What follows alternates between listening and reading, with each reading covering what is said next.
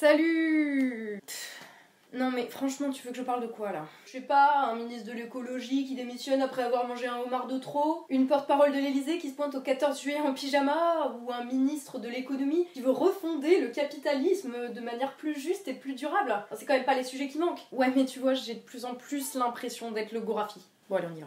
Bonjour à toi et bienvenue dans cette nouvelle vidéo, je suis Tatiana Ventose et aujourd'hui, comme j'ai pas pu choisir parmi tout ce qui se passe en ce mois de juillet, je te souhaite la bienvenue dans notre futur post-apocalyptique à nous, la France de 2019. Sérieusement, imagine que tout ce qui se passe aujourd'hui, tout ce qui se passe en ce moment, ça se passe dans un livre ou dans un film. Le premier truc que tu te dis, c'est que c'est pas crédible. La réalité, c'est quand même beaucoup plus complexe que le scénario cliché euh, citoyen héroïque contre une caste de politiciens qui vendent le pays à leurs amis chefs d'entreprise pour construire des centres commerciaux et qui se goinfrent de homards pendant que le peuple a du mal à remplir le frigo. Ouais, compliqué.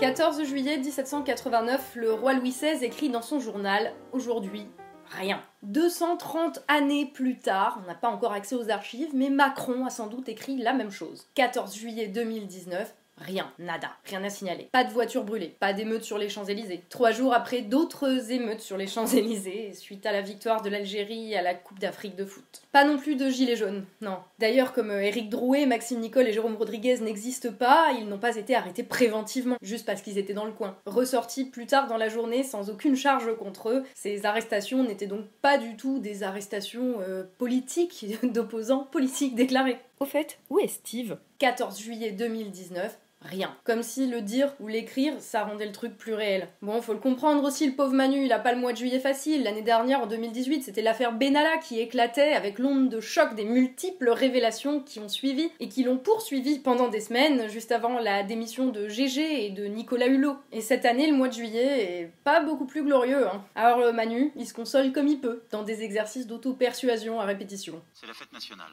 Quiconque est français se souvient et fier de son pays.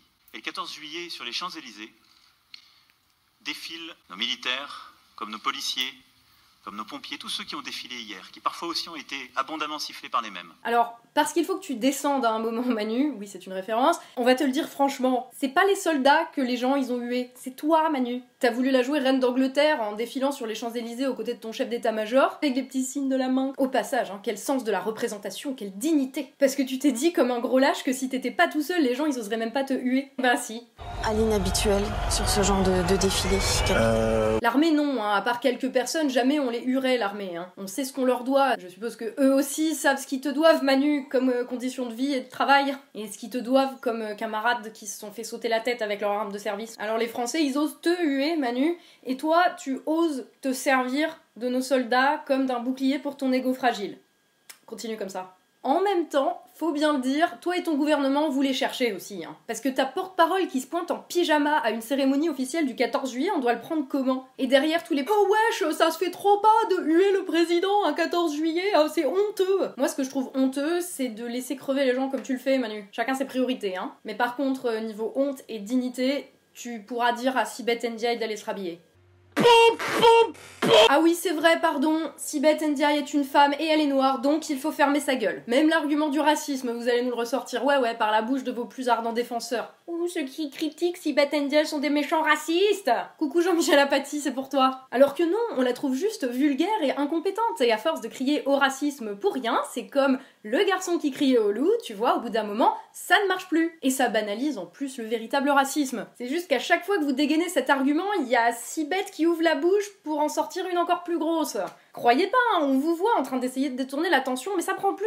Parce que maintenant on sait que tout ce qui sort de votre bouche c'est du mensonge. Et c'est pas parce que euh, on n'aime pas vos gueules, c'est parce que ça fait deux ans que concrètement vous nous dites tout est sous contraire et qu'on a pu en faire l'expérience. Parce que en juillet, Manu, il y a même ton ministre de l'économie, Bruno Le Maire, qui nous a fait tout un speech pour dire que vous alliez refonder le capitalisme pour le rendre plus juste et plus durable. Une ambition simple, celle qu'a définie le président de la République devant l'Organisation internationale du travail, refonder le capitalisme.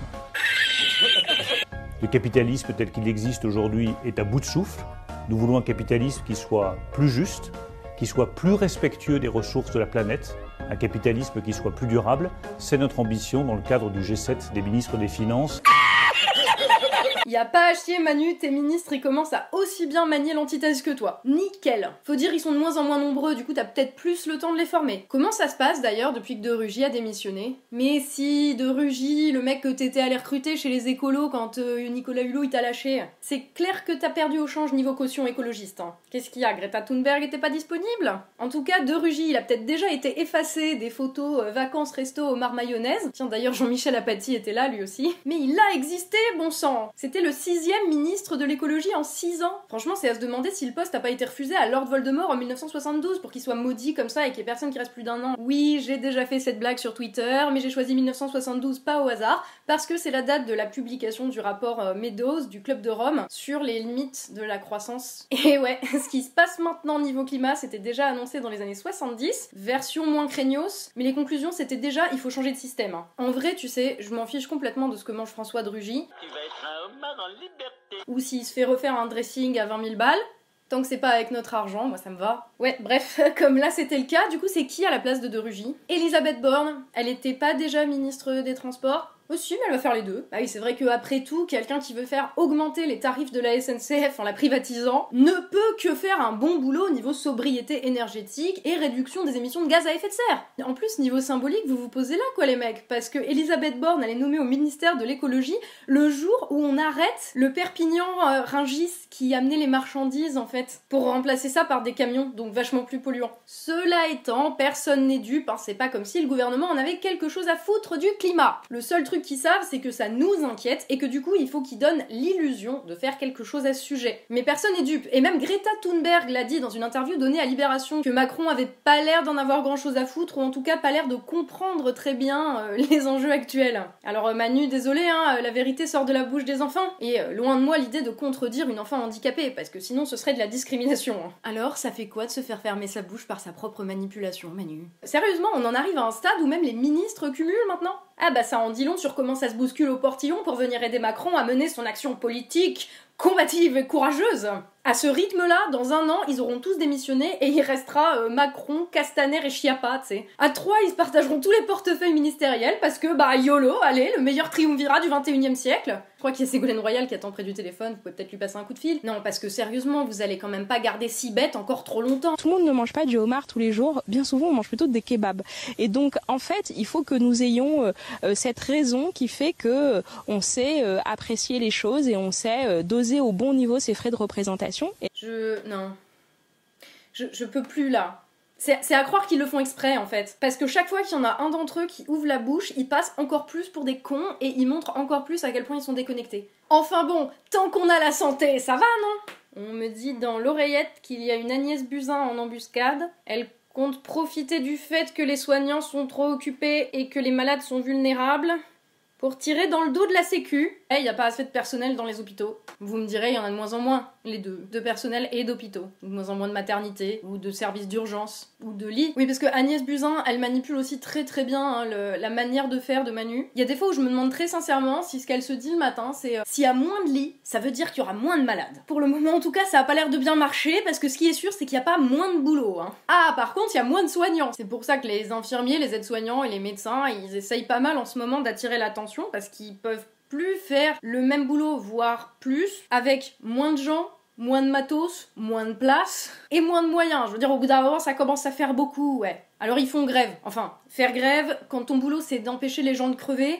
si tu veux faire vraiment grève, c'est un peu compliqué. C'est pour ça qu'ils peuvent pas non plus vraiment bloquer les hôpitaux. Parce que s'ils gueulent, c'est parce que c'est de plus en plus difficile de faire leur boulot, à savoir sauver des vies. Du coup, ils vont pas sacrifier des vies pour prouver qu'ils ont raison. Ça serait débile et en plus, il y a déjà assez de vies sacrifiées par Macron et Buzyn. Sacrifiées visiblement par les laboratoires pharmaceutiques aussi. Et oui, puisque maintenant, euh, plein de médicaments sont produits en générique, et ben ils sont plus assez profitables. Donc, bah, ils sont plus fabriqués. non, je déconne même pas, c'est ça qui est triste. Ce qui fait que euh, la France, septième économie mondiale, 21e siècle, est en proie à une pénurie de médicaments en ce moment, ouais. Spécial dédicace à toi qui sait et qui est en train de te demander si tu vas pas devoir aller braquer une pharmacie pour que ta mère ait sa cortisone ou ses médicaments anticancéreux ou ses médicaments pour la thyroïde. Bref, petit conseil, en attendant la prochaine réforme de la Sécu, si vous avez des soins à faire, Faites-les maintenant. N'attendez pas, parce que c'est pas quand on sera à la retraite qu'on les fera. La quoi? Oui, parce qu'il y a ça aussi, je suis désolée, ça part complètement dans tous les sens.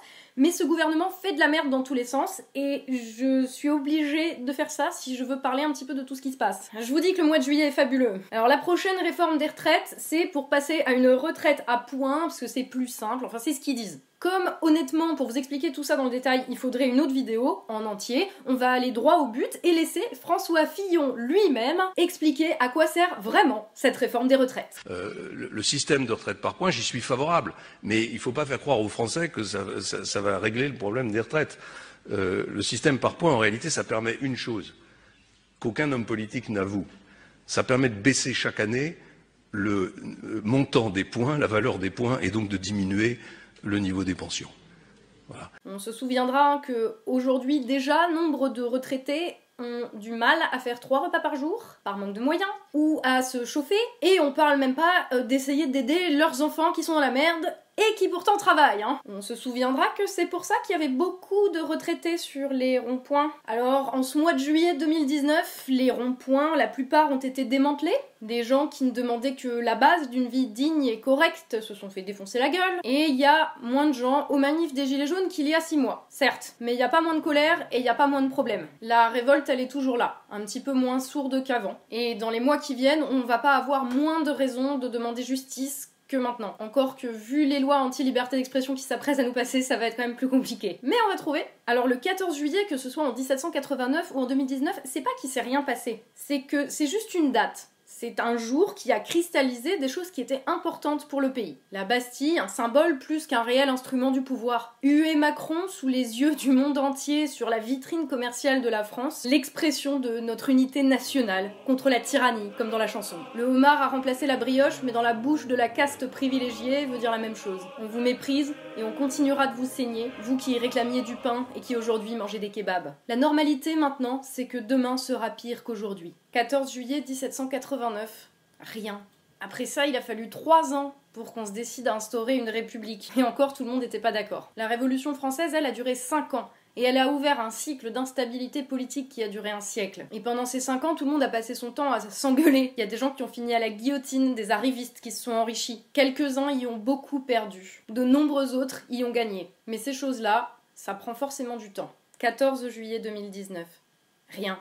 Pas de huée, pas d'émeute, pas d'arrestation politique, ou peut-être bien que si. Mais dans tous les cas, cette date intervient dans un moment critique. Et c'est là qu'il faut surtout pas qu'on se trompe sur ce qu'on est en train de vivre. C'est pas parce que les gilets jaunes ou les bonnets rouges ou toutes les fois où tu t'es mis d'accord avec tes proches sur le fait qu'il y a des salauds qui sont en train de nous la mettre bien profond, c'est pas parce que tout ça n'a rien changé sur le moment, dans l'instant, dans l'immédiat, que le changement est pas là, en train de se faire. On n'a juste pas le recul. Les mecs se sont pas dit au soir du 14 juillet, ah bah c'est cool, on a changé le monde, maintenant on peut rentrer à la maison, se reposer sur nos lauriers. Non, c'est simplement que des gens se sont réveillés. Plus comme des cerfs, mais comme des citoyens, ils ont décidé que pour une fois, ils allaient prendre leurs responsabilités, pour que demain ne soit pas pire qu'aujourd'hui comme c'était prévu, sans savoir vraiment si leurs actions sur le moment étaient les choses qui étaient bonnes à faire ou les choses justes. Et d'ailleurs, pendant plusieurs années, tout le monde n'était même pas d'accord sur ce qui était juste ou bien à faire. Alors il s'est rien passé le 14 juillet, mais ça veut dire tout. Alors à la lumière de ce mois de juillet, à la lumière de ces dernières semaines, qui confirment que chaque semaine est pire que la précédente, la question qu'on doit se poser maintenant, c'est est-ce qu'on laissera demain être pire qu'aujourd'hui? Je vous envoie du courage par paquet de mille, et surtout, prenez soin de vous.